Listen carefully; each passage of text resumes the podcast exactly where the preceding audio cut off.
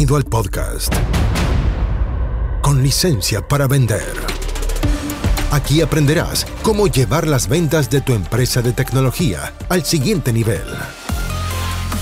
Entrevistas a expertos, emprendedores y muchos consejos prácticos. Conducido por Jorge Zamora. Bienvenidos. Auspicia. MCI Consultores. Hola, bienvenido a un nuevo episodio del podcast con licencia para vender. Soy Jorge Zamora y estoy feliz de que estés escuchando este programa porque podrías perfectamente estar escuchando cosas como la, canción esa de Shakira, que no me acuerdo cómo se llama, la que le dice todo tipo de cosas a Piqué. Y sin embargo, en vez de estar escuchando ese asunto, estás escuchando esto. Hoy día vamos a ver la segunda parte de la charla que hice sobre cómo sistematizar las ventas de tu empresa de tecnología. Pero antes recuerda que si entras a vendetecnología.com vas a recibir invitaciones a estos eventos en vivo, no solamente los que hago con Miti, sino que también los que hago para un pequeño grupo, normalmente 10 personas, a veces entran un poco más, pero tratamos de cumplir que sean 10 para participar y, compartir y conversar. Pero estos eventos que estoy haciendo para emprendedores del mundo TI, ¿para qué? Para enseñarles a vender más proyectos, a ellos y a sus Key Account Managers. Así que si quieres participar, ingresa a vendetecnología.com, simple, vendetecnología.com y ahora va la segunda parte de esta charla sobre cómo sistematizar las ventas de tu empresa. Y aquí lo que hacemos es agregar todos los canales que aplican. Por ejemplo, en este caso, ¿cómo hago que aplique? Telemarketing funciona perfectamente bien. El teléfono sigue siendo la mejor herramienta de prospección jamás inventada y lo veo todos los santos días. Hoy día de la mañana lo vi antes de este evento con nuestros clientes llamando por teléfono y me alegro muchísimo cada vez que otras empresas dicen que la llamada telefónica es una estupidez que no sirve. Me genera una felicidad única porque nos da una ventaja frente a todas las otras empresas que no llaman por teléfono. Entonces, el teléfono sigue siendo la mejor de todas las herramientas, bien utilizada, porque una herramienta mal utilizada no va a funcionar, una herramienta bien utilizada sí va a funcionar. Las relaciones públicas, por ejemplo, hay formas de convertir las relaciones públicas en un negocio, como no funciona solamente publicando sin un gancho, como si funciona generando relaciones públicas y dándole la opción a las personas que se interesen en tomar contacto contigo, nada más simple. Si hacemos relaciones públicas y, apariciones en prensa, en la prensa tiene que haber alguna forma de contacto, no para comprar, pero quizá para obtener información, típicamente, que me permita convertir un desconocido en conocido. No en interesado, desconocido en conocido. Y ya sé que de mi aparición en prensa, supongamos que le pago una agencia de relaciones públicas, eh, publica una nota nuestra en el diario X y hay 50 registrados para descargar una información adicional. Entonces estoy usando relaciones públicas como un canal de prospección. ¿Cómo no usarlo sin la opción de contacto, quemar billetes y esperar que ojalá alguien en algún minuto lea el diario se acuerde de mí y me llame? Webinars funcionan fantásticamente bien. También me alegra mucho cada vez que nuestros competidores dicen, no, saben que los webinars ya no funcionan. Música, porque funcionan fantásticamente bien, increíblemente bien. Em, acabamos de hacer uno hace dos semanas y ayer hicimos, el martes hicimos otro. Sigue funcionando fantásticamente bien. Eventos de distintos tipos, con marcas, por ejemplo. LinkedIn funciona increíblemente bien. Solo que en general, LinkedIn, sin pagar anuncios, sino que LinkedIn como red de contacto es una venta lenta. Se dice, yo no soy experto así, experto, experto, pero hay expertos que han medido que um, necesitas entre 30 a 50 contactos, toques, a un cliente antes de conseguir una reunión. Lo que no funciona es, hola Paloma, soy Jorge, ¿te gustaría eh, comprar nuestro servicio? somos, somos, maravillosos. Mi mamá está orgullosísima de mí y si tú le llamas, te va a hablar muy bien de mí. Eso no funciona. Entonces hay formas. Básicamente en LinkedIn lo que funciona es, la, eh, hay una nomenclatura, hay una, no, una, una, abreviación que es LSS, Like, Comment and Share. Yo primero hago like a lo que publicó, eh, por ejemplo, Fran, comento lo que hizo, comparto lo que digo, comienzo una conversación social, que es como encontrarse en el foyer de, de un centro de eventos, tomándonos un café, y gradualmente me acerco, respetando su espacio y no diciéndole, hola, soy Jorge, ¿te gustaría que te venda? Eso no funciona. Entonces, LinkedIn funciona mucho. ¿Cómo? Gradualmente. ¿Por qué? Porque es un acercamiento social. Facebook Ads, eventualmente, dependiendo del tipo de negocio, podría funcionar. No es que Facebook no sirva para business to business. Facebook puede servir, que es diferente. Funciona mejor con algo que no he hecho todavía, que es conectarlos con audiencias extraídas de LinkedIn. Es decir, genero audiencia en LinkedIn con perfiles bien segmentados, exporto eso y le digo a Facebook que, que genere una lookalike audience, se llaman que tome esa información y busque audiencias similares. O hago una campaña de retargeting sobre la base que descargué de LinkedIn. Nuevamente, hay formas de hacerlo para no interrumpir, que el arte y el secreto de las redes sociales es cautivar sin interrumpir. Email marketing funciona también increíblemente bien si es que los emails que envío le entregan a la gente la información que quiere. Porque si yo le mando, por ejemplo, información de marketing a la gente de venta y información de venta a la gente de marketing, obviamente las tasas de apertura van a ser menores. Ahora acabamos de instalar un formulario de contacto donde ya abrimos, eh, lo primero que le pedimos a alguien para que cuando, cuando se registra en, una landing page que acabamos de hacer, es que nos diga si quiere recibir información de marketing o venta. Porque queremos darle información diferente. Y una vez que comienza la secuencia, va a haber un email que le va a preguntar qué tan frecuentemente quiere recibir esta información. y si es muy simple, tú le dices, mira, si quiere recibir cada 30 días, clic en este link. Si quiere recibir una a la semana, clic en este link. Y si quiere recibir cada dos semanas en este link. Al hacer clic, el CRM reconoce que ese usuario hizo clic en ese link y le asigna una etiqueta, un tag, y le dice, ok, eh, va a quedar etiquetado como una vez por mes. Por ende, vamos a mandar la información de marketing una vez por mes, o de marketing una vez cada dos semanas, o de marketing una vez a la semana. Entonces el email marketing, más que eh, no es el tema de hoy, pero va a funcionar muy bien y sobre todo como una herramienta, una herramienta complementaria a las otras, a las personas que se registran en eventos, mantener la relación con ellos con buenos emails, con buen contenido. Bueno, y así podríamos seguir agregando pilares, no es que estos sean todos los pilares. El punto es que tenemos que ser agnósticos en cuanto a pilares, si es que las palabras mensajeras funcionan bien, entonces usaremos palabras mensajeras. El punto es que no tenemos que enamorarnos de las herramientas, sino que entender que cada una de estas herramientas tenemos que convertirlas en un canal de prospección que interrumpa gente y los traiga a nuestro negocio. Por ende, la primera pregunta, cuando dicen, oye, no sé por qué no vendo tanto como quisiera. Bueno, primera pregunta, ¿cuántas formas? Una pregunta es, ¿cuántas puertas tienes abiertas para que un cliente pueda entrar a tu casa o a tu empresa? No, y nosotros prospectamos solamente por eventos presenciales. Perfecto, eso es todo lo que tiene. No hay, no hay, otra, no hay otra puerta abierta para que un cliente pueda entrar a tu empresa. Entonces, mientras más puertas abras, van a haber más formas de, llegar todos los meses. Entonces, por ejemplo, para terminar la idea de los eventos, ¿cómo se ve un pilar? Básicamente se ve con números, pero con números que son muy simples, no hay que sacar números complejos. Por ejemplo, si invitamos al evento 50 personas y asisten 10, ya sabemos que nuestra tasa de efectividad es un 20%. Esto obviamente va a ir cambiando evento a evento, pero por acumulación se va generando una cierta normalidad y vas a decir, en promedio, en los eventos que hacemos cada año, el 20% de los confirmados, debería decir ahí, asiste. Ahora, de todos los que asisten, ¿cuántos agendan para un próximo paso o una próxima reunión? Por ejemplo, si agendan 3 de 10, entonces son 30%. Y finalmente, de los que agendan, ¿cuántos finalmente compran? El 30%. ¿Ya? Uno. Entonces, ¿qué puedo hacer si quiero vender dos? Invito al doble, mejoro el porcentaje de asistencia o mejoro el pitch al final del evento para que agenden. O hago un mejor cierre. Tengo que ir viendo cuál es el eslabón más débil, dónde es que esto se cae. Ahora, si yo lo mirara así, podría decir que el eslabón más débil está en la asistencia. Si yo logro mejorar la asistencia al doble y paso del 20 al 40, porque alguien ahora llama por teléfono para confirmar la, asistencia al evento, asistencia, eh, evento incluso online, y te llama para confirmar y doblo del 20 al 40, entonces ya no compra uno, compran dos. Duplico mi generación de clientes a través de ese pilar. Entonces, ¿qué es lo que vamos a ver? Que la forma de ejecutar esto es documentando el proceso. Es decir, esto tiene que estar reflejado en nuestro CRM como un embudo de prospección.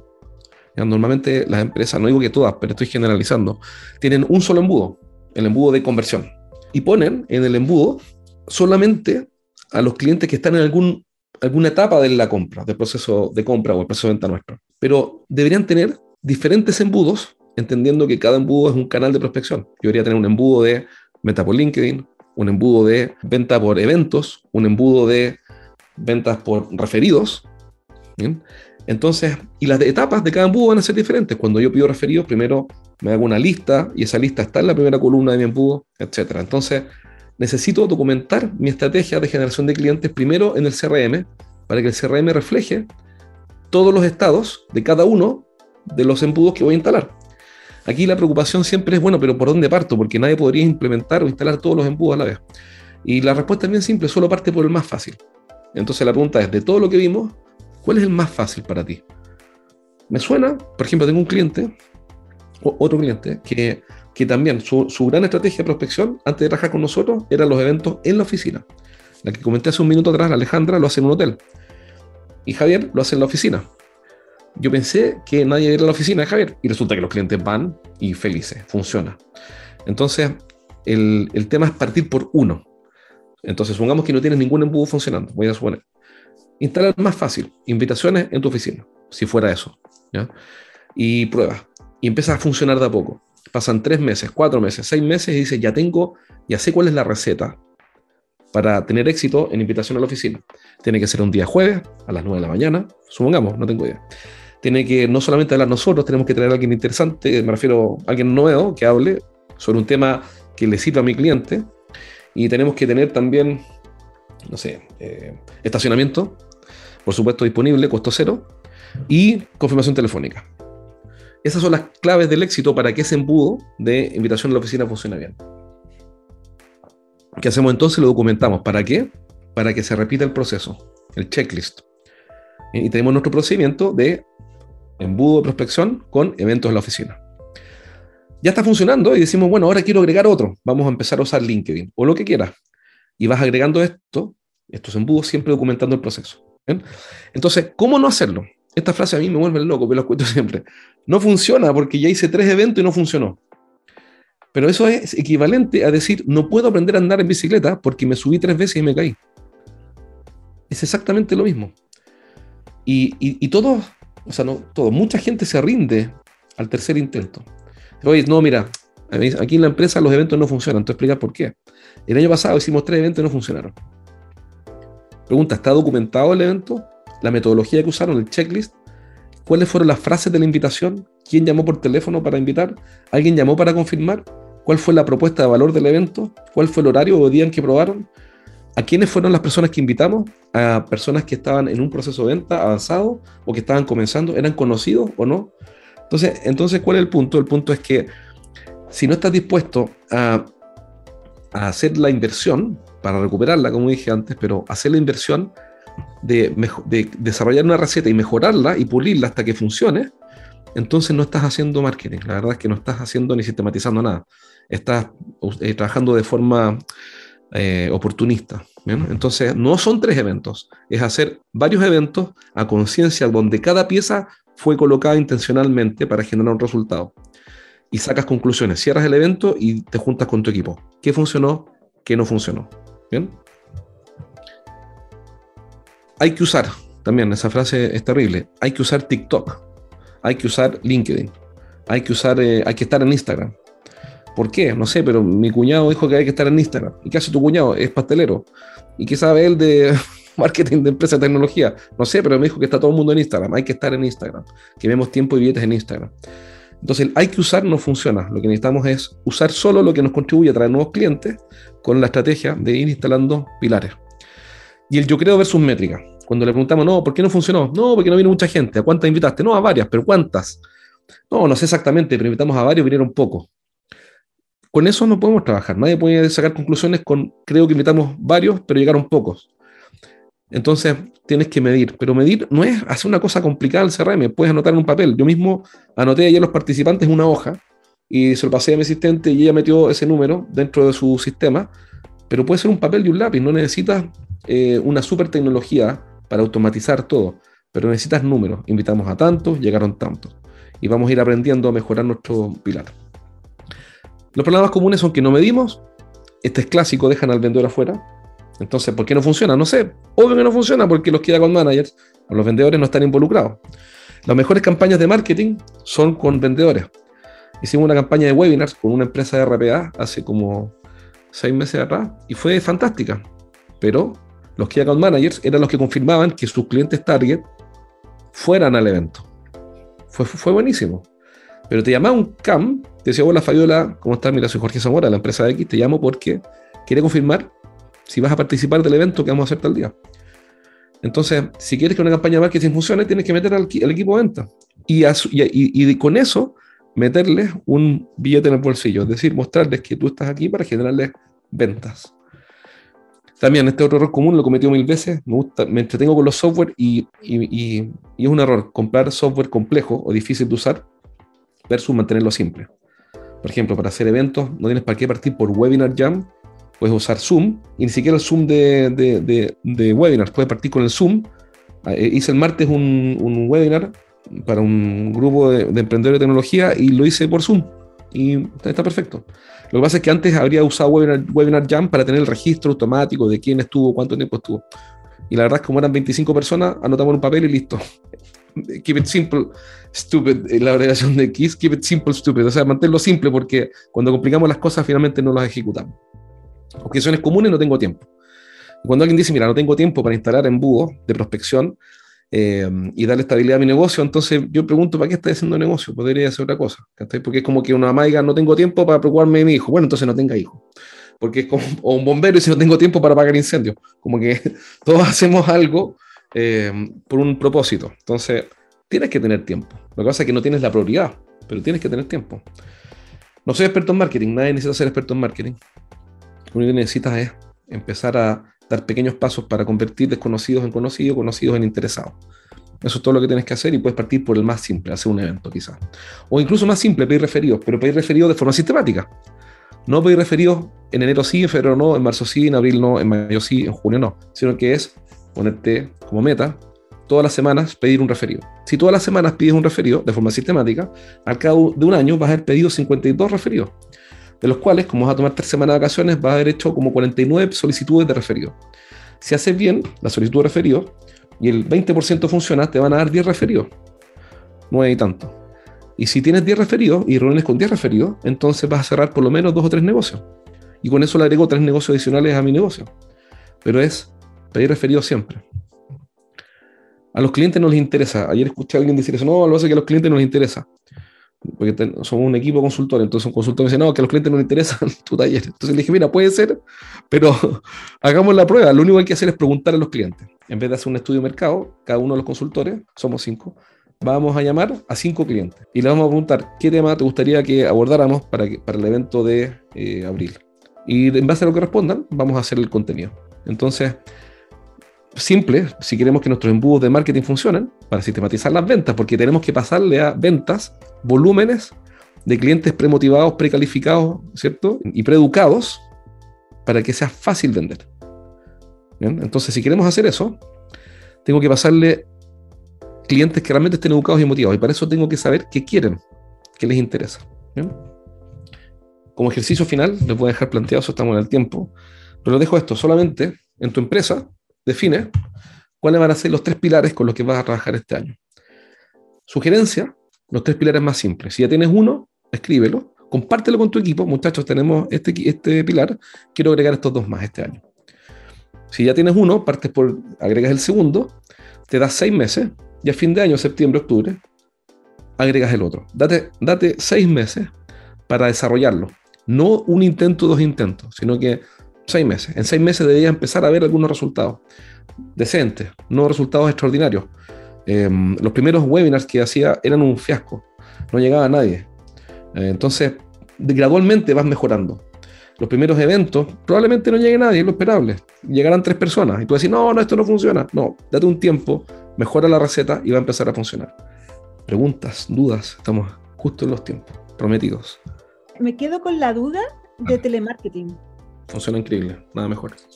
Pero llamas en frío, de a partir de qué contacto? Afortunadamente todo el mundo todos los días me dice que a ti no tiene sentido y es nuestra receta mágica, funciona perfecto. Hoy día en la mañana, antes de entrar, acá, hay un, un, cliente nuestro que manda por WhatsApp los avances y están agendando con grandes corporaciones.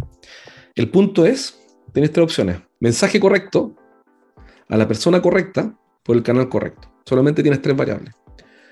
Entonces, si yo llamo por ejemplo, al gerente de tecnología para hablar de outsourcing, probablemente no le interese. Pero si llamo al encargado de recursos humanos, estoy suponiendo que sí contrata outsourcing, entonces que le interese, eh, la persona correcta. La pregunta es cuál va a ser el mensaje para esa persona. Si la llamo y le digo, oye, mira, nosotros hacemos outsourcing, damos servicio de outsourcing de, equipos de TI, no le va a interesar, porque es como que yo te llame Fabio y te diga, oye, te quiero contar que yo soy ingeniero comercial. Qué bueno. Entonces, me encantaría que me dieras una reunión, Fabiola, porque soy ingeniero comercial. O hice un magíter no sé qué. la pregunta, el mensaje es cuál es el resultado. ¿Qué es lo que hace que alguien reciba esto? Es que sencillamente te ofrecen un resultado que es interesante o al menos un tema que es interesante resolver. Bien, espero que te haya servido. Recuerda tomar nota siempre, implementar, dar un paso. Dar un paso, implementar rápido. Y te espero, te espero en vendetecnología.com. Ingresa a esa URL Pon tus datos y te va a llegar un email y una serie de invitaciones a estos entrenamientos en vivo en los cuales nos vamos a conocer.